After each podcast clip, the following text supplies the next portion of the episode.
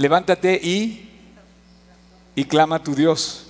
Decía, levántate y clama a tu Dios, quizá tenga Él tenga misericordia de nosotros y nos salve, ¿no? Y bueno, pues sí, cuando tú te levantas y clamas a Dios, entonces yo, la verdad a mí me conmueve mucho que ese es nuestro único, eh, pues nuestra única esperanza, levantarnos y clamar a Dios eh, ante las circunstancias de nuestra vida, solamente tenemos esa. ¿Qué quieres ir a buscar al, banquero, al abogado, al doctor? No, levántate y clama a tu Dios, quizá tenga de él misericordia. Puedes poner el versículo 6, tocayo, de nuestro pasaje de, de Jonás. Le dice el capitán a, a Jonás, levántate y ve. Bueno, los que no tienen aquí, aquí está la Biblia, dice, mm". y el patrón de la nave, que era el capitán, se le acercó y le dijo, ¿qué tienes, dormilón? levántate y clama a tu Dios. Quizá tendrá compasión de nosotros y no pereceremos. Levántate y busca a Dios. Quizá tendrá compasión de México y México cambiará. Levántate y clama a tu Dios y quizá tenga compasión de tu familia y se enderecen las cosas. Quizá eh, levántate y clama a tu Dios y te va a ser un buen estudiante, ¿no? Y puedes superar y lograr la meta que quieres, conseguir la beca que quieres a lo mejor no tienes los recursos, pero si clamas a Dios y tienes el recurso, lo que quieras. A mí me conmueve que nuestra gran necesidad, la Biblia nos haga esta invitación tan clara. Pocos libros, ninguno como este libro, describe tan claramente la condición natural del hombre. Me impresiona cómo está lleno de detalles el pasaje, todo este libro de Jonás, y cómo nos hace referencia a detalles que parece que están en la historia de este, de esta, eh, de este relato de que la ballena te traga a Jonás, ¿no? Pero está lleno de detalles específicamente donde describe Dios la verdadera condición del hombre. Levántate y ve, y lo que hizo fue irse al otro lado, en lugar de obedecer, fue desobedecer. Levántate y ve, y lo que hizo Jonás fue exactamente lo que no tenía que haber hecho, ir al sentido contrario, ¿no? Y yo quiero que de verdad, eh, esta es una oportunidad de analizar nuestra vida nuevamente. Como decía Tim Chivo, si tú eres expuesto a las palabras de Dios, tienes la oportunidad de que tu vida se, lleve al más alto nivel que puedas hacerlo. ¿no? Siempre que compartes la palabra, vas a tener una conversación, no solo que te va a motivar hacia lo bueno, sino te va a levantar hacia lo bueno y te va a llevar cada vez a lo mejor. Hay muchas conversaciones que corrompen groseras, sucias, contaminadas, eh, este, eh, eh, corruptas, pero la exposición de la palabra de Dios siempre nos alienta. Me encanta, o sea, me encanta que lees un versículo y de repente Dios nos sorprende y dice, ¿qué tienes, dormilón? ¿Sabes que la iglesia hoy, gran parte de la iglesia está dormida en sus laureles? muchos creyentes, por eso estamos cansados y por eso no le creemos a Dios, porque vemos a los creyentes, entre comillas, dormidos, pues no nos llama la atención en absoluto seguirlos, porque pues vemos a un, vemos a un creyente que no se mueve para nada, entonces, ¿dónde está, no? Así es que, más bien, aquí tengo mi agua, perdón, tengo que tomar un traguito de esto. La voy a dejar así para que no tenga que volverla a... Entonces dice que, que, Jonás le dice, dice Dios a Jonás, haz esto y Jonás hace exactamente lo contrario. Y nos parecemos exactamente a él y estamos en las mismas. Entonces dejamos ver algo muy importante. Fíjate, Dios en lugar de agarrar a patadas a Jonás, sacar el sable y prepara un trato con él muy especial. Lo sube a un avión. Imagínate este avión en el que se mete Jonás. Este no lo ha inventado ni Six Flags ahora en el nuevo parque acuático que van a hacer. Ese debería ser un, tema para un parque acuático. Súbete a la ballena y imagínate la turbulencia de este avión. O sea, tú imagínate viajar 72 horas. El vuelo más largo que puede ser ahorita creo que es de 16 horas, ¿no, Rafa? ¿Hasta cuánto, hiciste a, China? ¿No está Rafa? ¿Ya se fue? Se fue. Creo que a China son 16 horas, ¿no? Creo que es lo más largo que puede ser, quizá, ¿cuántas? ¿Continúas? Imagínate 72 horas Jonás metidos en el vientre del pez. Imagínate la turbulencia, para abajo, luego para arriba, luego daba una marometa. La Imagínate eso. Aparte de que estaba como ahogándose con todos los jugos gástricos, pienso que la presión atmosférica del vientre de la ballena estaba controlado porque pues dentro de la ballena creo que la presión estaba bien. Pero tú imagínate la historia, es una historia que ha causado mucho escepticismo, o sea, es una de las historias de la Biblia que más escepticismo crea. ¿Cómo es posible que un hombre haya sobrevivido tres días en el vientre del pez? Bueno, Dios lo tenía preparado, pero tú imagínate esta turbulencia a la que es expuesto Jonás, eh, y, Dios lo tenía preparado para él, pero en todo esto, él no se esperaba, él pensaba que iba a terminar su vida.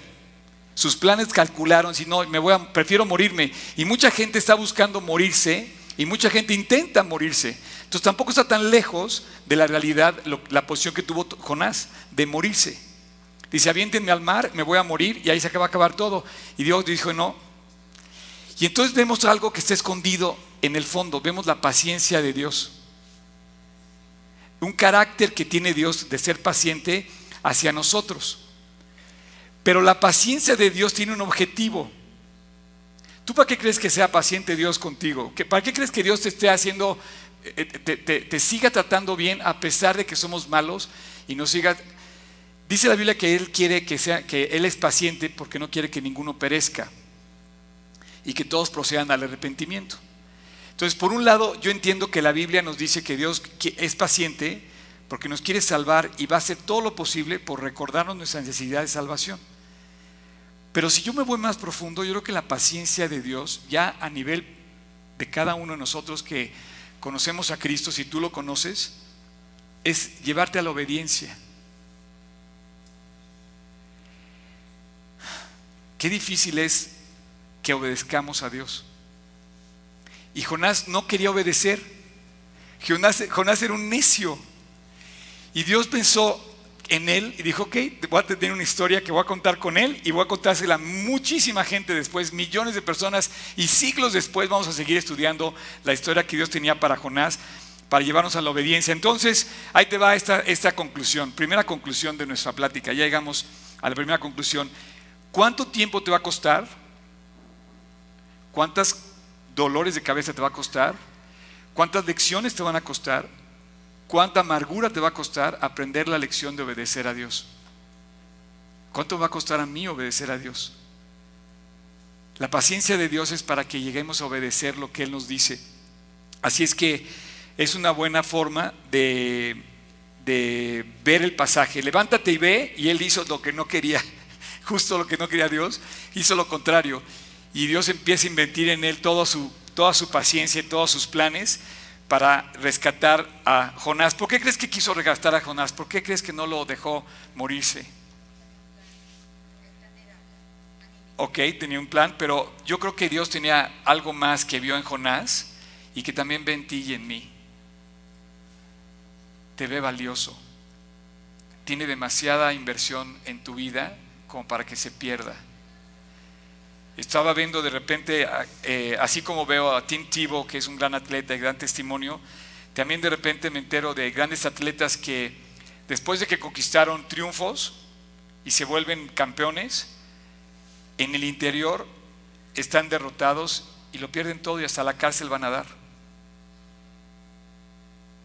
¿Tú crees que Dios no te ve valioso y no va a dejar, no dejar que esa inversión y va a tratar y insistir todo el tiempo en buscarte porque nos ve valiosos. Siempre valemos delante de Dios.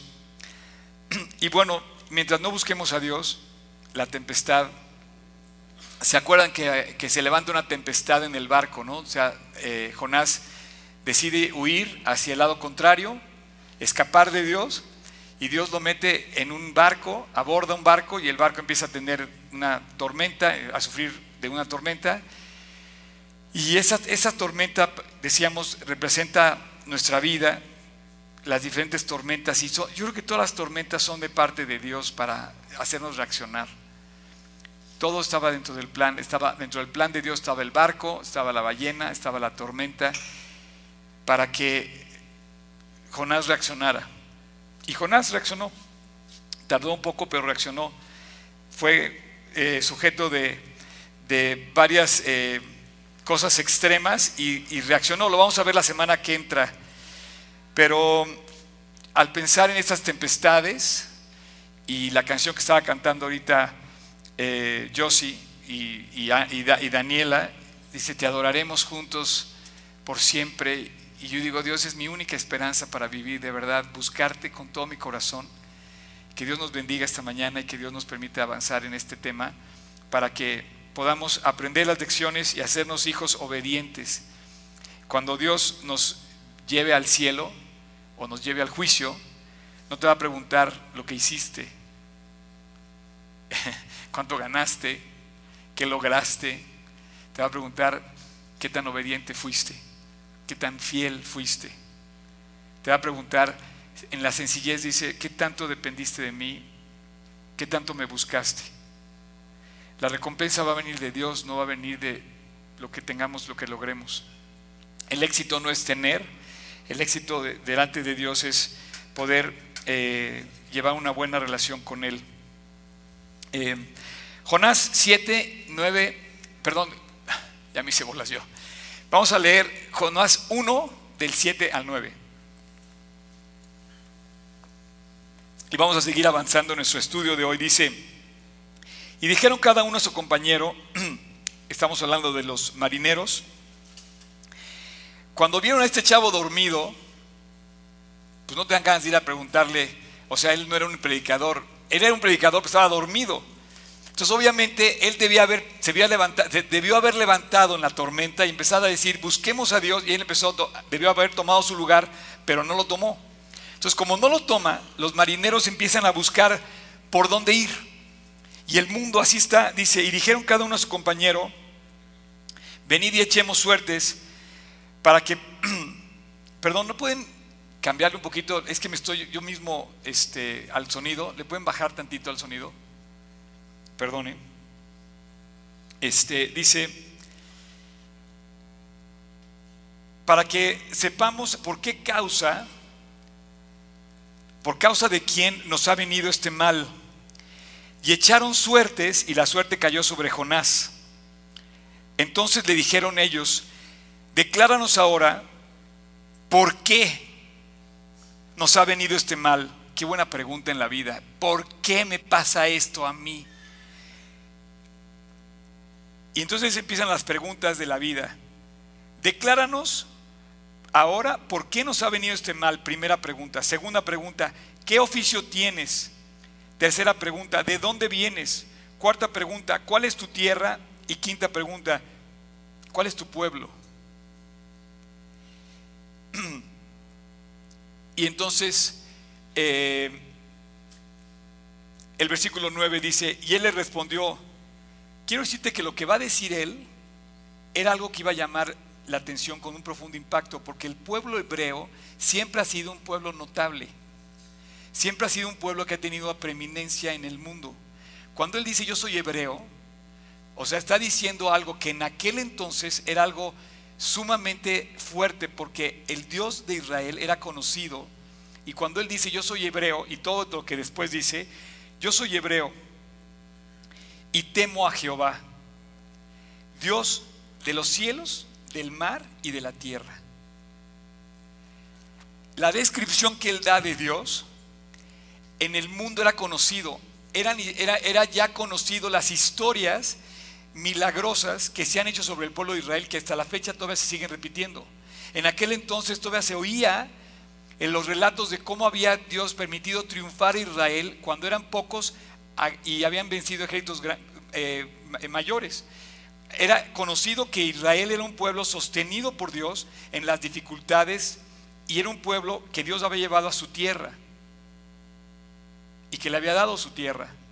Era, sabido por todo el mundo que Israel era un pueblo al quien Dios había tenido como un trato especial. Cuando él dice yo soy hebreo y soy profeta de Dios, él está diciendo algo que los marineros empezaron a reaccionar y decir, a ver, espérate, algo está pasando aquí. Y entonces la conversación que tiene con, entre los marineros y, y Jonás empieza a causar un efecto muy profundo en la vida de estos marineros. Cuando tú este, ves este pasaje a la luz de nuestra vida, ves lo parecido que es. Mientras el, creyente no se levanta y está dormido, el mundo va a buscar en la suerte. Echaron suerte. Puedes volver a poner el versículo 7. Y entonces como el creyente no está despierto y no está haciendo su labor y como el creyente está escondido o como dicen está en la secreta, es parte de la secreta, entonces el mundo va y busca en la suerte, puede subrayar suerte, echaron suertes. Y en la suerte es, una, es un intento del mundo en el que quiere resolver muchas de las eh, necesidades que queremos como resolver en la vida. Vamos a echar solo la suerte. Pero cuando empieza a correr la conversación, entonces a los marineros les surge un temor y dicen, no, aquí Dios está tratando con este cuate. Y él es, es la razón por la que a mí me está pasando esto. Y empieza a surgir un gran temor en la vida de los marineros y empieza a surtir efecto la conversación y empieza a resaltarse que el profeta está desobedeciendo a Dios y que por lo tanto están pasando las cosas que están pasando. Aquí no cabe duda que la, que la tormenta es a causa de la desobediencia. Te voy a hacer una pregunta que me hicieron hace poquito. A ver, ¿Dios prueba o tienta? Ahora, otra pregunta, ¿el diablo prueba o tienta? ¿No te prueba? ¿No? Eh, fíjate que el enemigo Dice que efectivamente la Biblia dice que Dios no tienta a nadie. La tentación viene por el enemigo.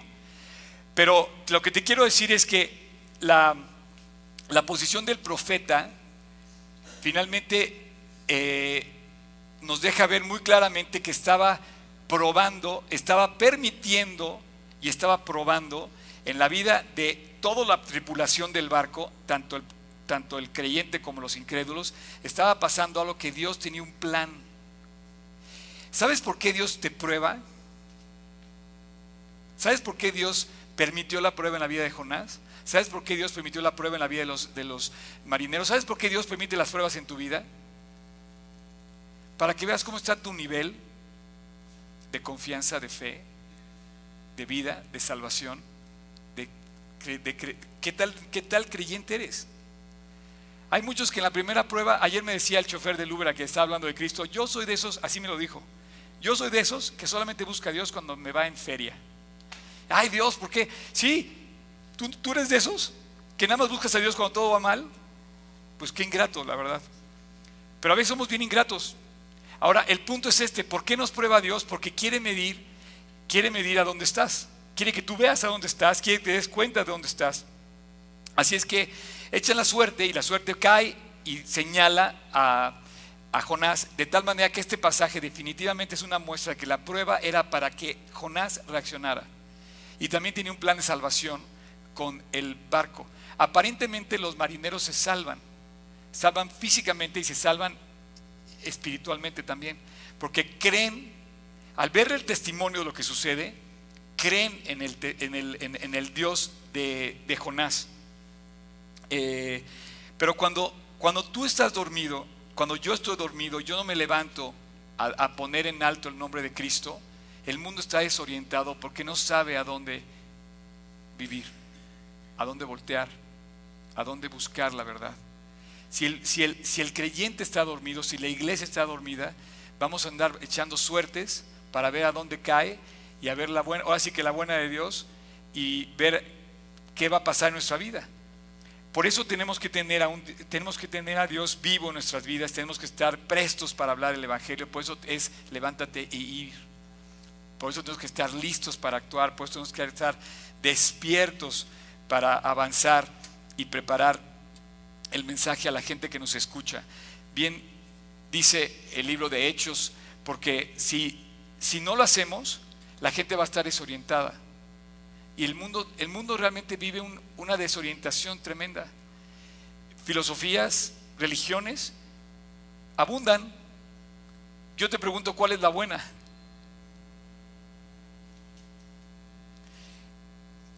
Y, la Biblia, mientras, mientras hay una multitud de filosofías, la Biblia te dice que hay un solo camino para llegar a Dios. Y además lo señala y dice Jesús, yo soy el camino. Más claro, de ninguna forma. Hechos dice, para que busquen a Dios y de alguna manera palpando, palpando puedan hallarle, aunque ciertamente no está lejos de cada uno de nosotros. El libro de la Biblia dice que Dios no está lejos, está muy cerca, está más cerca de lo que crees. Pero le damos, la, gente le damos demasiadas vueltas y vivimos desorientados. y bueno, eh, ¿cómo oirá la gente si no hay nadie que les predique? Este era un predicador dormido, un, predicador inutilizado, un predicador que estaba en, un, en una situación grave, emergencia, y se esconde en el fondo del camarote más abajo que pudo encontrar, y en lugar de presentar la posibilidad de buscar a Dios, este, se duerme. ¿Cómo pues? Tocayo, invocarán aquel en el cual no han creído. ¿Y cómo creerán en aquel de quien no han oído? ¿Y cómo oirán sin haber quien les predique? ¿Cuándo te vas a levantar y vas a compartir tú el Evangelio? Te comentaba yo la semana pasada esta señora que se hizo famosa, Roxanne, que me decía, es que lo que ustedes hacen es lo que tiene que hacer toda la iglesia, compartir el Evangelio. Mucha gente dice, no, ven el domingo y te voy a llevar a mi iglesia. ¿Y qué tal si esa persona no alcanza a llegar? Como el ladrón de la cruz, él no se pudo bajar de la cruz e ir a la iglesia. Era su momento, era su momento para convertirse. ¿Y cómo van a oír si tú no les predicas? ¿Cómo, van a, ¿Cómo van a oír si tú no abres la conversación? ¿Sabes qué va a pasar cuando abras la conversación? Van a pasar las grandes historias, los grandes testimonios, las grandes eh, victorias, relatos, milagros de parte de Dios. Cuando tú abres la puerta en la conversación y presentas el Evangelio, dice, estás cumpliendo con ese versículo. Abres la puerta para que la gente voltee a Dios. Y entonces empiezan a suceder los grandes milagros. Entonces, urgen al profeta y le hacen varias preguntas. ¿Por qué me está pasando esto? ¿Por qué nos pasa esto? ¿Por qué tenemos todos estos problemas? Preguntas en la Biblia, en la vida que la Biblia nos hace referencia. Aparecen tres signos de interrogación, pero son realmente como cinco preguntas o seis preguntas. En el fondo, es la misma pregunta que nos hacemos nosotros cuando, cuando llegan los problemas a nuestra vida y dice, ¿por qué me pasa esto a mí? Bueno,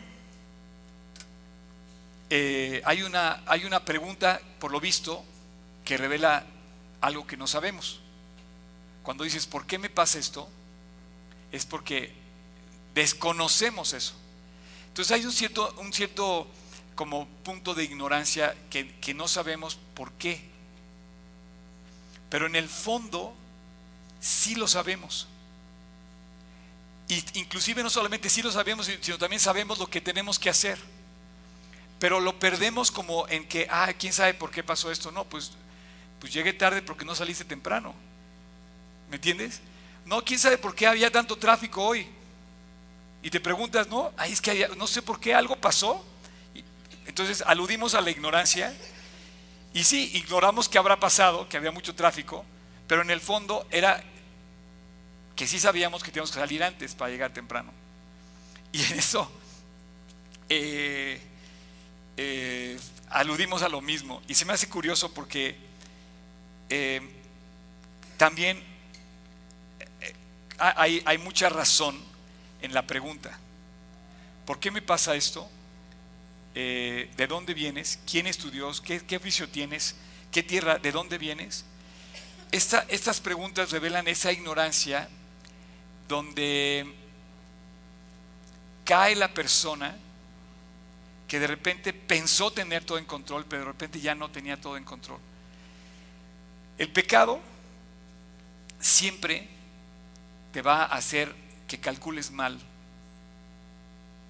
Si yo peco, yo no voy a saber la, la dimensión de las consecuencias que voy a tener. ¿Por qué me pasa esto a mí? ¿Por qué llegué tan lejos? ¿Por qué sucedió esto? Bueno, el pecado nunca te va a llevar a, o más bien siempre te va a llevar a esa ignorancia de que no sabes hasta dónde te va a llevar el pecado. El pecado va a tener consecuencias que no vas a saber calcular. Nadie sabe el precio del pecado. Nadie. Y Jonás es el testimonio claro del, creyente que se identifica con Dios, pero que no vive para Dios. Y así hay muchos creyentes que nos identificamos con Dios, pero cuando ya nos vemos en nuestra vida, no reflejamos lo que tenemos que reflejar. Y se me hace, se me hace un poco cruel porque la, la, desobediencia que presenta Jonás eh, no se la merece un Dios que ha sido fiel con él. Entonces, mientras, mientras Jonás no vuelva a Dios, mientras tú no vuelvas a Dios, mientras yo no vuelva a Dios, mientras no reaccionemos y volvamos a Dios, va a ser muy difícil descansar, va a ser muy difícil encontrar las respuestas. Vamos a seguir preguntándonos dónde está la felicidad de la vida. Mientras no regresemos con Dios, mientras no hagamos la paz con Dios, va a ser muy difícil que la tormenta se calme. Por más esfuerzos que hagamos y no buscamos a Dios en primer lugar, no va a venir ese consuelo. Mira lo que dice el Salmo 51. Dice, crea en mí, versículo 10. Dice, crea en mí, oh Dios, un corazón limpio y renueva un espíritu recto dentro de mí. No me eches de delante de ti ni, y no quites de mí tu Santo Espíritu.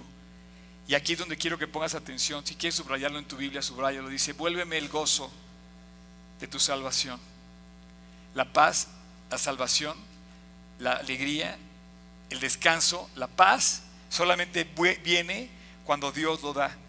Y tu espíritu noble me sustente. Ese es lo que Dios hace. Ok, versículo 10 de Jonás 1, versículo 10. Dice, y aquellos hombres temieron sobremanera y le dijeron, ¿por qué has hecho esto? Porque ellos sabían, aquí dice que ya saben, se ve que él habló más con ellos. Entre el versículo 9 y el versículo 10 hay una conversación que no se revela en el, escrito, porque al principio dice, ¿por qué te está pasando esto? Pero después dice en el versículo 10 que ellos ya sabían, y dice también que él se los reveló, dice, ¿por qué has hecho esto? Porque ellos sabían que huía de la presencia de Jehová porque él se los había revelado. O sea que la conversación continuó y, le, le hace una pregunta, oye, pero ¿por qué te apartaste de Dios?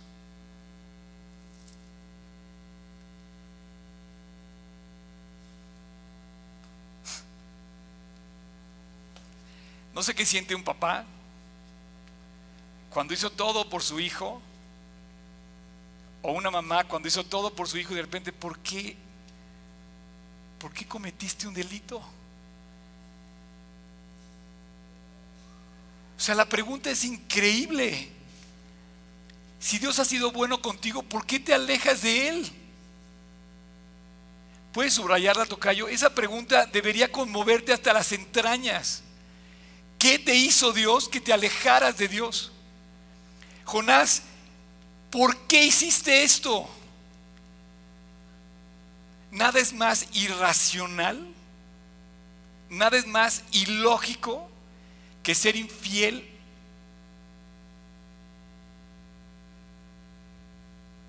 O sea, ¿qué, justificación das a la infidelidad de alguien que ha sido bueno contigo? ¿Cómo puedes pagarle mal con bien? Perdón, mal al bien. Pablo dice en, el Evangelio, en las cartas, dice, aunque amándoos más, se amado menos, y aún así me pagan mal. ¿Cómo es posible que critiques a alguien que no te ha hecho nada? Hay gente que critica a personas que ni siquiera conoce en persona. Pero a mí, a mí la, la posición de, de, esta pregunta, ¿por qué has hecho esto? Se me hace completamente ilógico. Llena de orgullo. El orgullo es lo que te hace ser infiel. Porque desobedecer a un Dios que ha sido bueno contigo, dice, ¿por qué hiciste esto? Y nunca vas a poder justificar el pecado. Nunca va a ser lógico tu razonamiento cuando empieces a, ver el pecado, a buscar la salida en el pecado. Eh, a mí se me hace eh, terrible que de repente cuentes una historia y y digas, oye, yo no sembré esto en mi hijo, ¿por qué? ¿Por qué se fue? ¿O por qué cayó en tal vicio? ¿O por qué pasó esto? La pregunta es tremenda. Y Dios te pregunta, ¿dónde están mis hijos por el que yo morí? Porque yo les di todo, les di, les di todo el mundo, les di toda la creación, hice todo para bendecirlos. Adán, ¿por qué escogiste pecar? Escogemos pecar. Esa pregunta, ¿por qué has hecho esto? Tú y yo nos la debemos preguntar y no vamos a tener respuesta. La única respuesta que vamos a tener es porque somos orgullosos, porque tenemos mal, porque somos malos. O sea, no vamos a poder justificar a Dios que nos hemos portado mal. Cuando Él nos ha dado todo lo bueno, nos va a decir, ¿qué, qué, cómo puedes justificar tu pecado? Hay una sola manera, hay una sola pregunta, hay, perdón, hay una sola respuesta a esa pregunta. ¿Por qué pecaste? ¿Por qué fallaste? ¿Por qué has hecho esto? Hay una sola respuesta. Porque soy malo. Porque soy pecador. No hay, no hay, no hay una respuesta lógica a fallarle a Dios. Y yo quiero que tú te la hagas y que te des cuenta que, que hemos fallado a Dios y que es algo totalmente irracional el pecado. No pensamos las consecuencias, no sabemos las consecuencias y que cuando Dios nos, nos esté diciendo, entonces Él entendió la condición del hombre y decidió amarlo y decidió, a pesar de cómo somos, buscarnos quiero que eh, tengas presente esta, esta, esta, esta pregunta en tu cabeza. ¿Por qué le has fallado a Dios? Y tú puedes justificarla con a lo mejor con algunas cosas. No es que eh, me pegaron, me hirieron, me sacaron la lengua, me, me robaron, me, me, asaltaron, me eh, traicionaron, me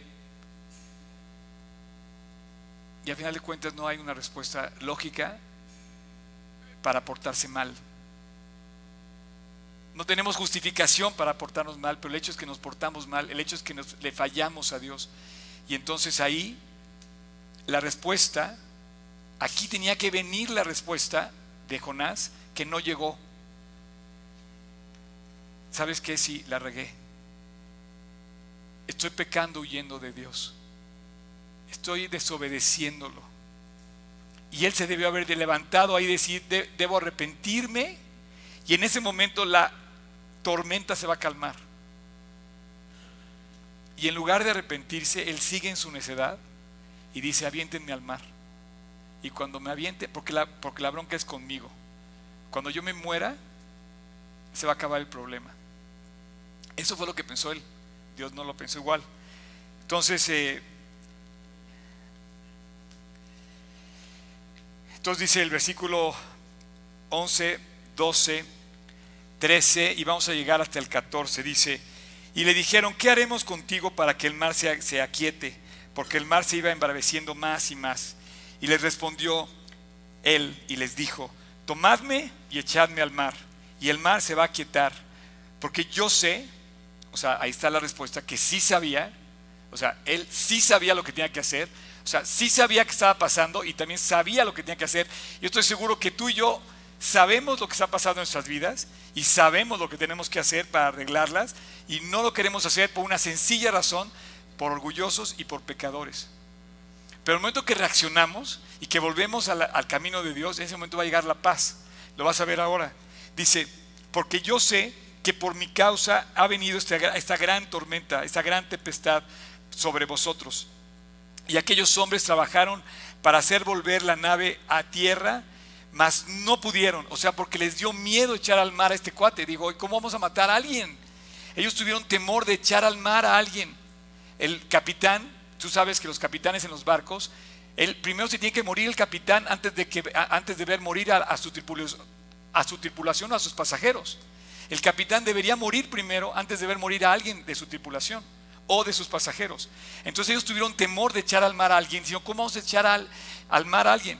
Y sin embargo dijo, échenme, dice, dice Jonás.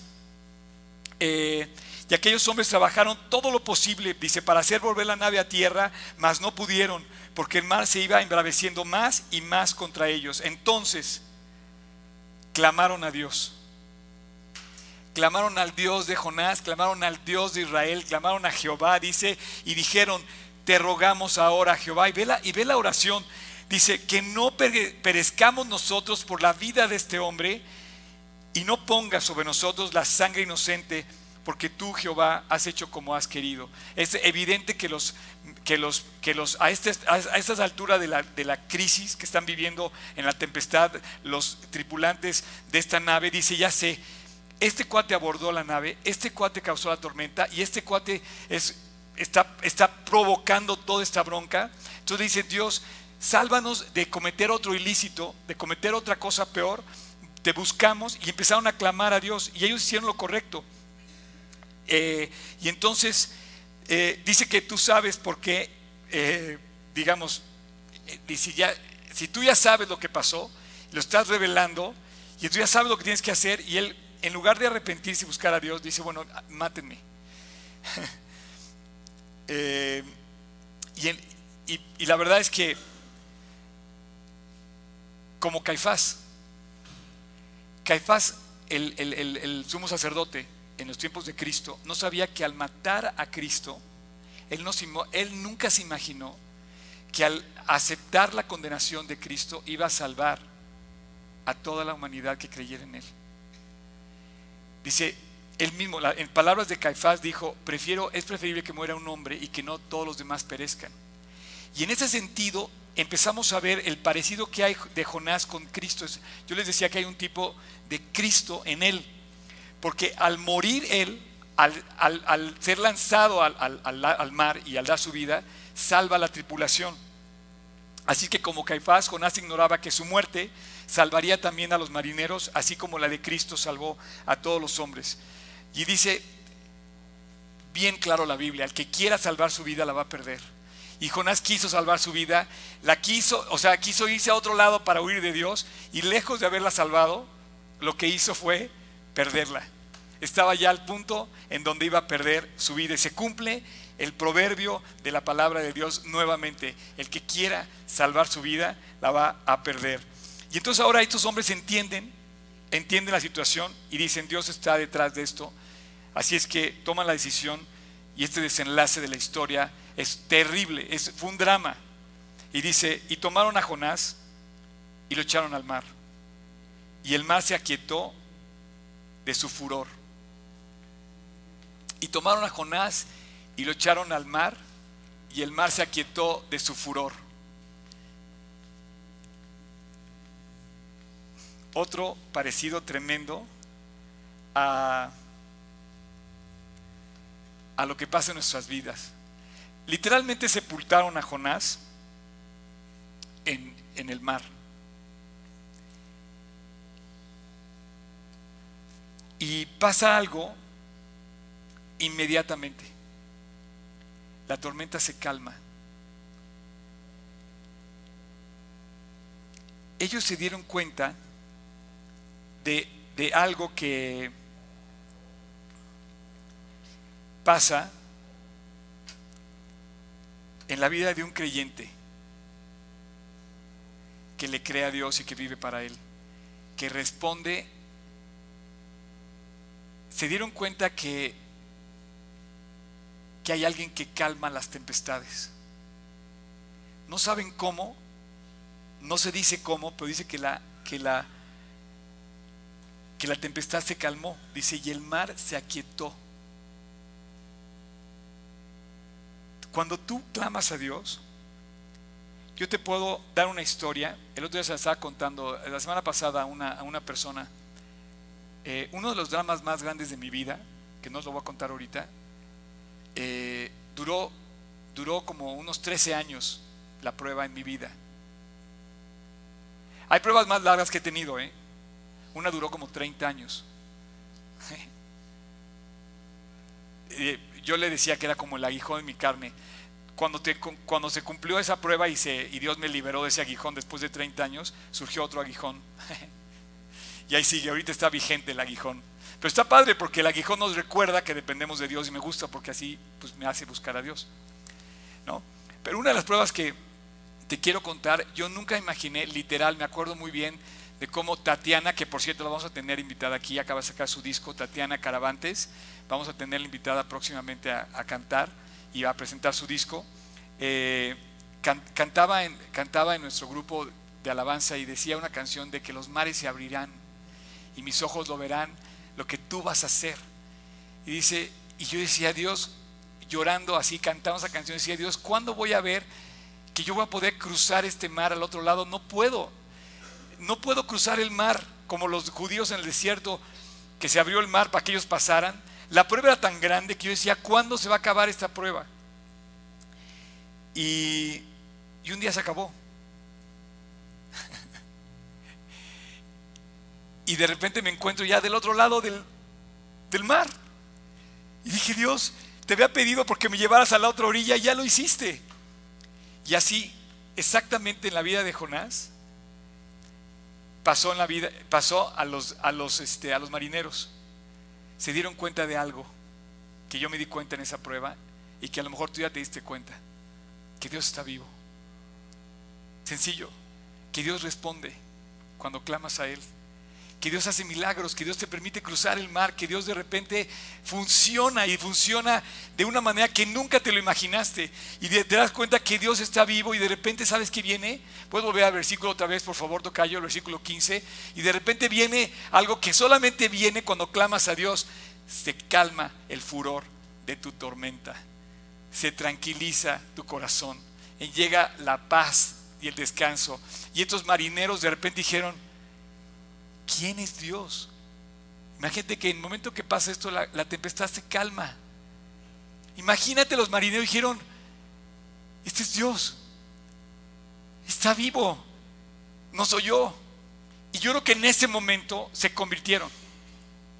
Yo creo, no lo dice la Biblia, pero yo creo que se convirtieron ahí.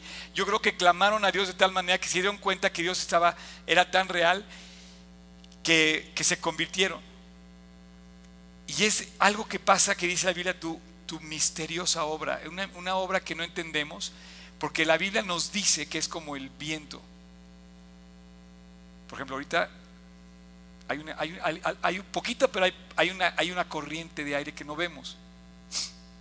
Mira, para que sepas que sí hay corriente de aire, al respirar, tú estás respirando oxígeno que no ves. Si no viera, estaremos fulminados, así todos en el piso. Pero dice que Dios no, no lo vemos, pero es una realidad. Pero, cuando, pero ¿sabes cómo te das cuenta que sí es real? Cuando vienen las respuestas, cuando vienen los milagros, cuando viene la transformación que Él hace, que Él opera en las personas que le creen y que claman a Él. ¿Por qué nos pasa todo lo que nos pasa? ¿Por qué sufrimos? ¿Por qué dejamos a Dios? Solamente hay una respuesta, porque no buscamos a Dios.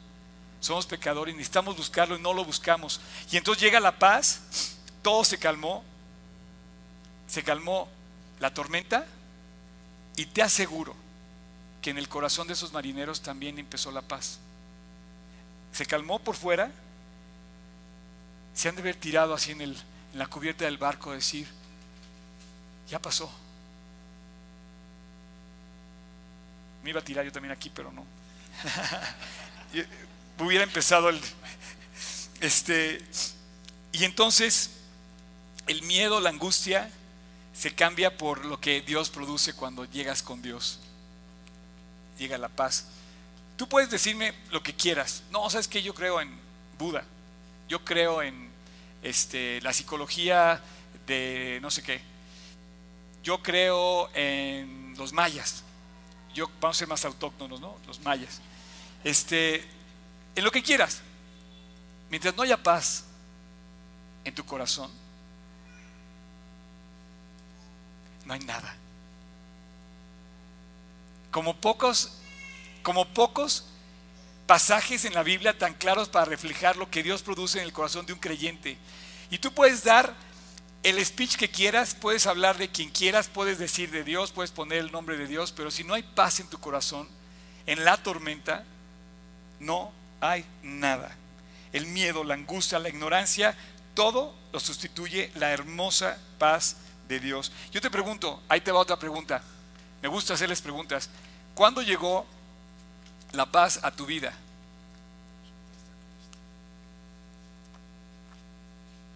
¿Cuándo, cuándo, ¿Cuándo puedes decir tú, a título personal, yo tengo paz?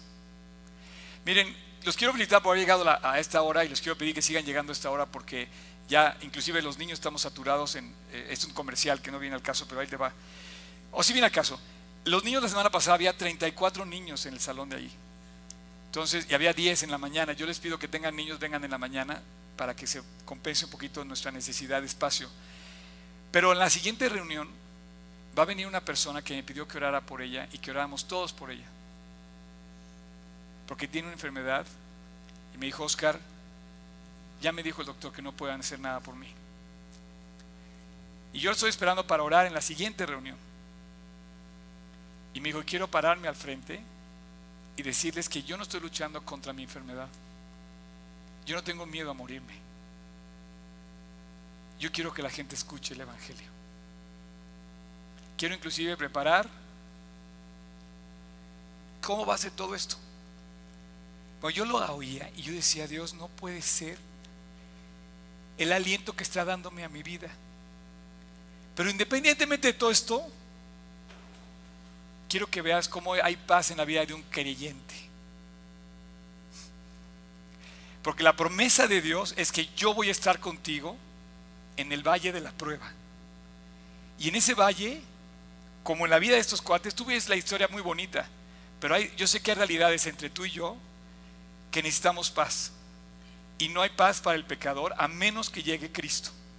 Si en tu vida no hay, no hay Cristo, no va a haber paz. Aunque busques a Buda, busques a Mahoma, busques a quien quieras. Por cierto, ahorita que hablé de Mahoma, este, si sabes lo que pasó en, en bueno, sabes que en Nínive, Nínive existió, ¿no? Y hoy Nínive tú puedes visitar las ruinas, las pocas ruinas que quedan, porque te voy a contar una historia. Nínive está cerca de, eh, de, cerca de la ciudad de Mosul. ¿Le suena Mosul hoy? ¿Qué le suena de Mosul?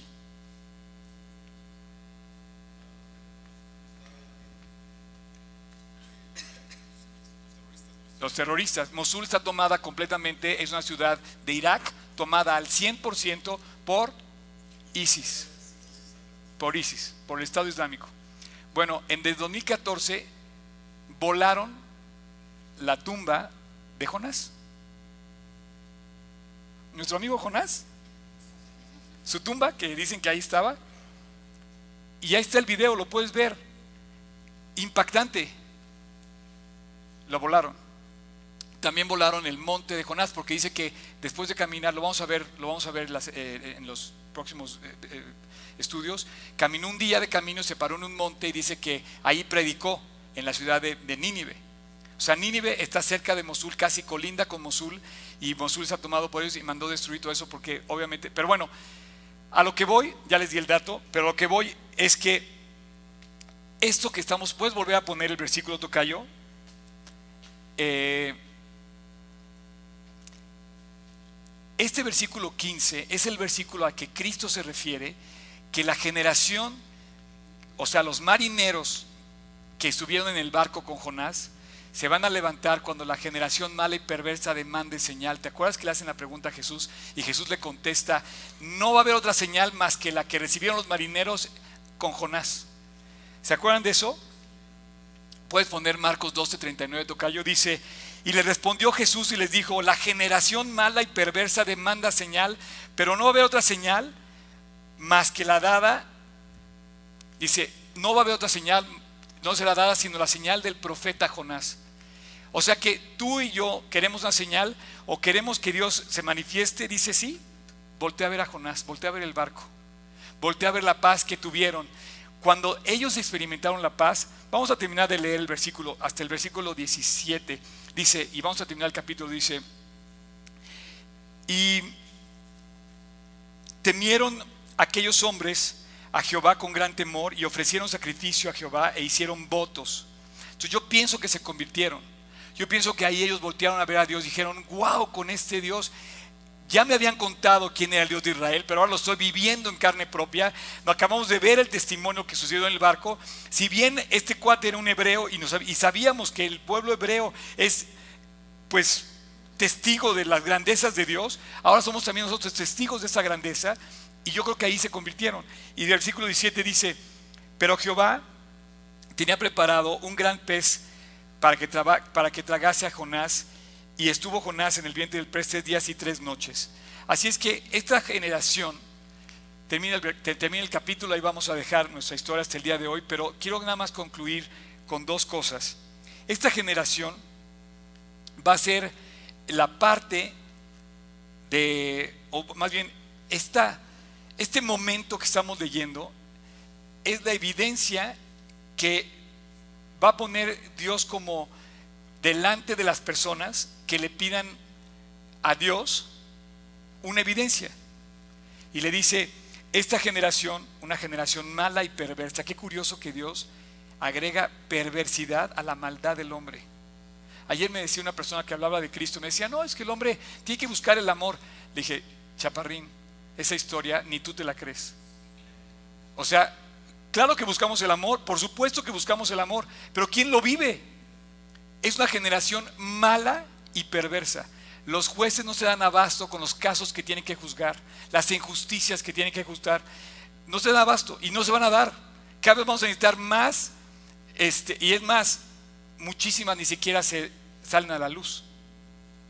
La generación mala y perversa demanda una señal. La señal está dada en este famoso profeta Jonás.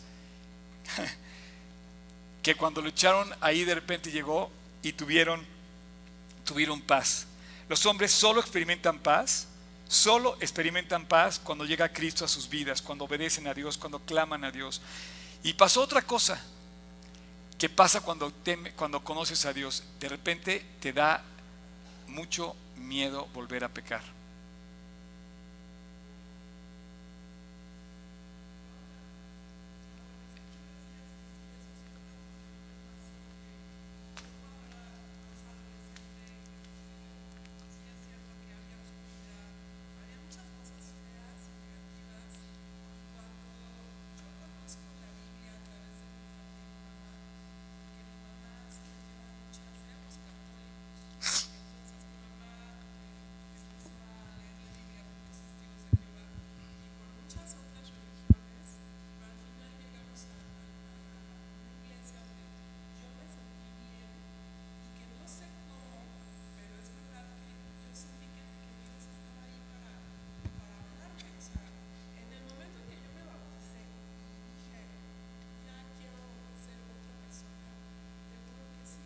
O sea que estás de acuerdo conmigo.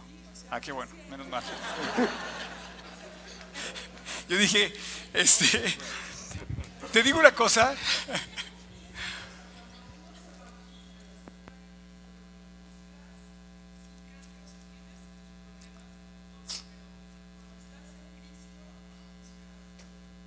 Es diferente, definitivamente. Cuando tú estás en Cristo llega. Yo, y yo, bueno, ¿cómo te llamas? Nora, es la primera vez que vienes, ¿verdad? Pero bien, bueno, bienvenida Nora. Luego platicamos bien ya, sin que, porque te están escuchando también en, línea y en internet todo, pero con más calma. Este, lo que te quiero decir es, eh, nuestro afán, el de todo nuestro staff, el de todo el worship team, el de todos los que estamos aquí y uno servidor, es que verdaderamente más almas se conviertan. Porque yo sé que no va a llegar paz al corazón del hombre si no llega Cristo al corazón del hombre. Por eso todo nuestro esfuerzo está invertido en esto. Y si tú buscas calmar tu tempestad haciendo todos los esfuerzos que quieras, los vas a hacer, te vas a desgastar, te vas a morir inclusive desgastando tu vida y no lo vas a encontrar. Porque la paz solamente se encuentra cuando dependes de Dios. Grábate esta palabra, por favor. Más que trabajar para Dios, servirle a Dios, vivir para Dios en el sentido de trabajar, es depender de Dios. Cuando alguien depende de Dios, pues ves esos testimonios que como el que te acabo de contar de la señora, o como el que te digo cuando no tienes, eh, no ves cómo vas a salir adelante de una cosa, nada más tienes la esperanza y dices, oh, Dios, yo puedo depender de ti. Así es que Dios había provisto todos los medios para regresar al camino y Jonás no los aceptó. Pero Jonás no se imaginó que la historia apenas comenzaba. Me encanta Dios, porque así es Dios también. ¿Puedes volver a poner el último versículo, Tocayo, el 17? Eh, ¿Estás de acuerdo conmigo, Alan? Sí, es correcto. la historia apenas comenzaba. Jonás pensó que iba a acabar la bronca. Y ¿Me entiendes? Y aquí empezaba apenas. No, no, no. En la misericordia de Dios, ¿pueden subir por favor el worship team? ¿Puede subir? Me encanta porque, o sea, qué mal calculó este chavo. Pensó que iba a pasar todo y ya, se iba a acabar y ya. Él hasta ha de haber dicho, me voy con Dios y ya. Y dijo, oh, oh. Nada más quiero, antes de entrar al, al cálculo de Jonás, imagínate, mientras uno está yéndose al fondo del mar, el otro lado los marineros empiezan a disfrutar de la vida. Y decir, oye, espérate, esto es increíble. Esto no puede ser. Como el anuncio de, GNP, vivir es increíble, sí, pero vivir para Cristo es increíble. GNP debía de ponerle, vivir es increíble, pero para Cristo.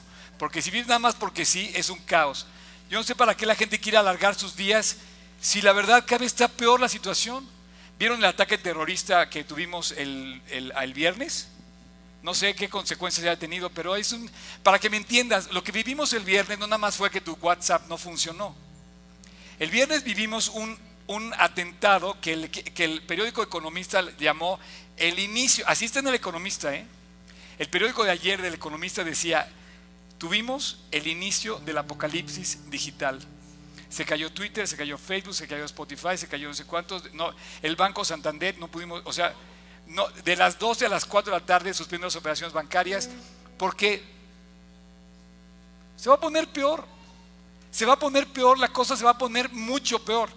La paz la tenemos que encontrar sobre alguien que está por encima de estas cosas. Y por encima de estas cosas está la vida eterna, el alma, el corazón del hombre por el cual Dios dio su vida y todos los recursos, todos los recursos van a estar invertidos de parte de Dios para salvarte. Y aquí, este chavo,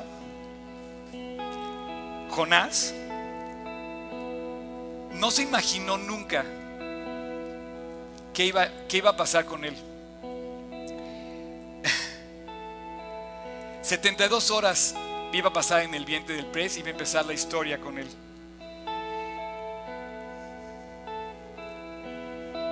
Solo Dios conoce el corazón de las personas y solo Dios sabía que Jonás no se había arrepentido. Y yo no sé si Dios sabe, pero tú sí sabes y Dios también lo sabe. O sea, sí sé que Dios sí sabe si tú ya te arrepentiste o no.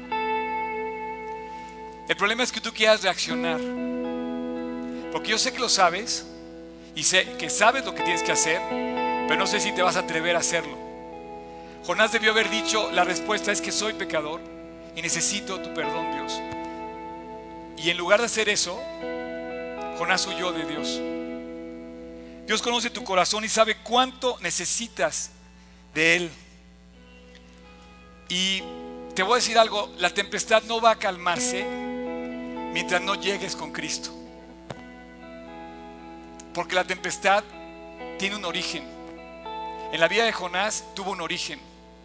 Y en tu vida y en la mía tuvo un origen, tiene un origen, se llama pecado.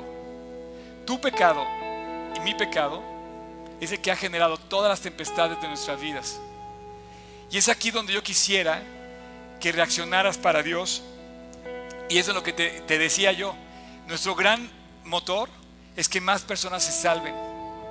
Es no ser una iglesia dormida. Dios me libre. Yo tengo muchas carencias para poder hacer todo lo que quisiera hacer en la iglesia. Pero Dios me libre de dejar de predicar el Evangelio. Torpemente o, audazmente yo tengo que decirte que si no te has arrepentido,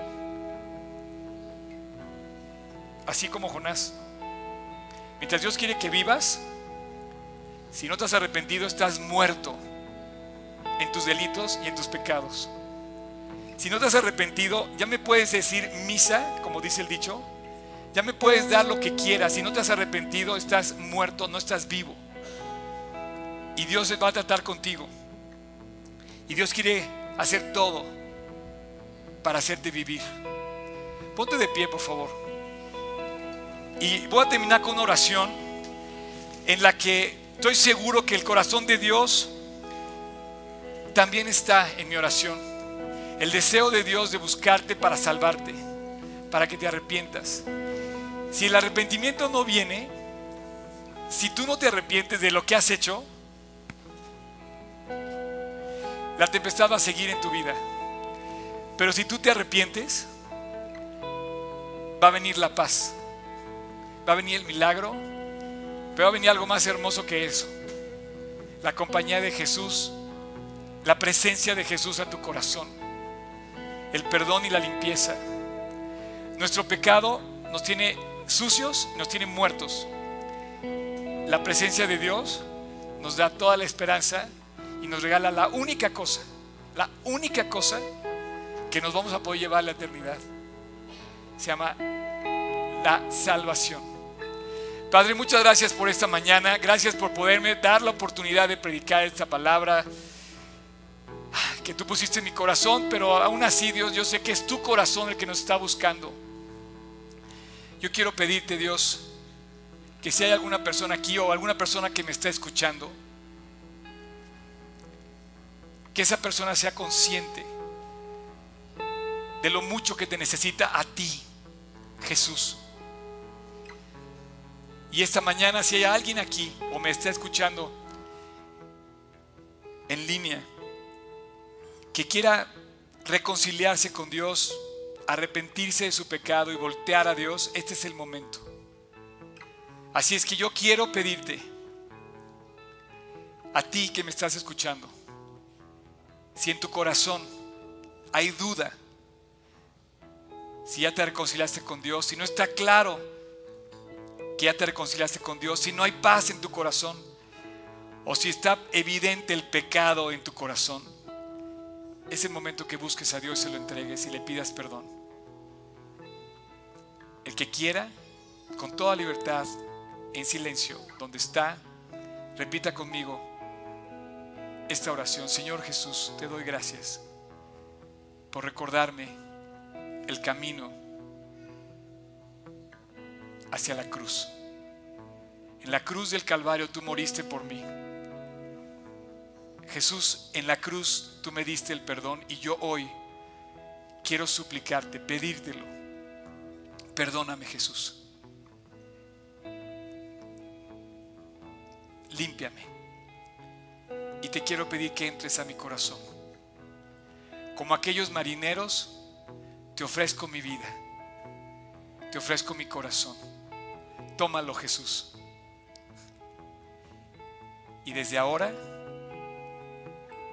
te nombro mi Señor y mi Salvador personal. Dame tu paz, pero dame tu presencia. Déjame seguirte todo el resto de mi vida. A ti, Jesús. Te lo pido en tu precioso nombre. Amén.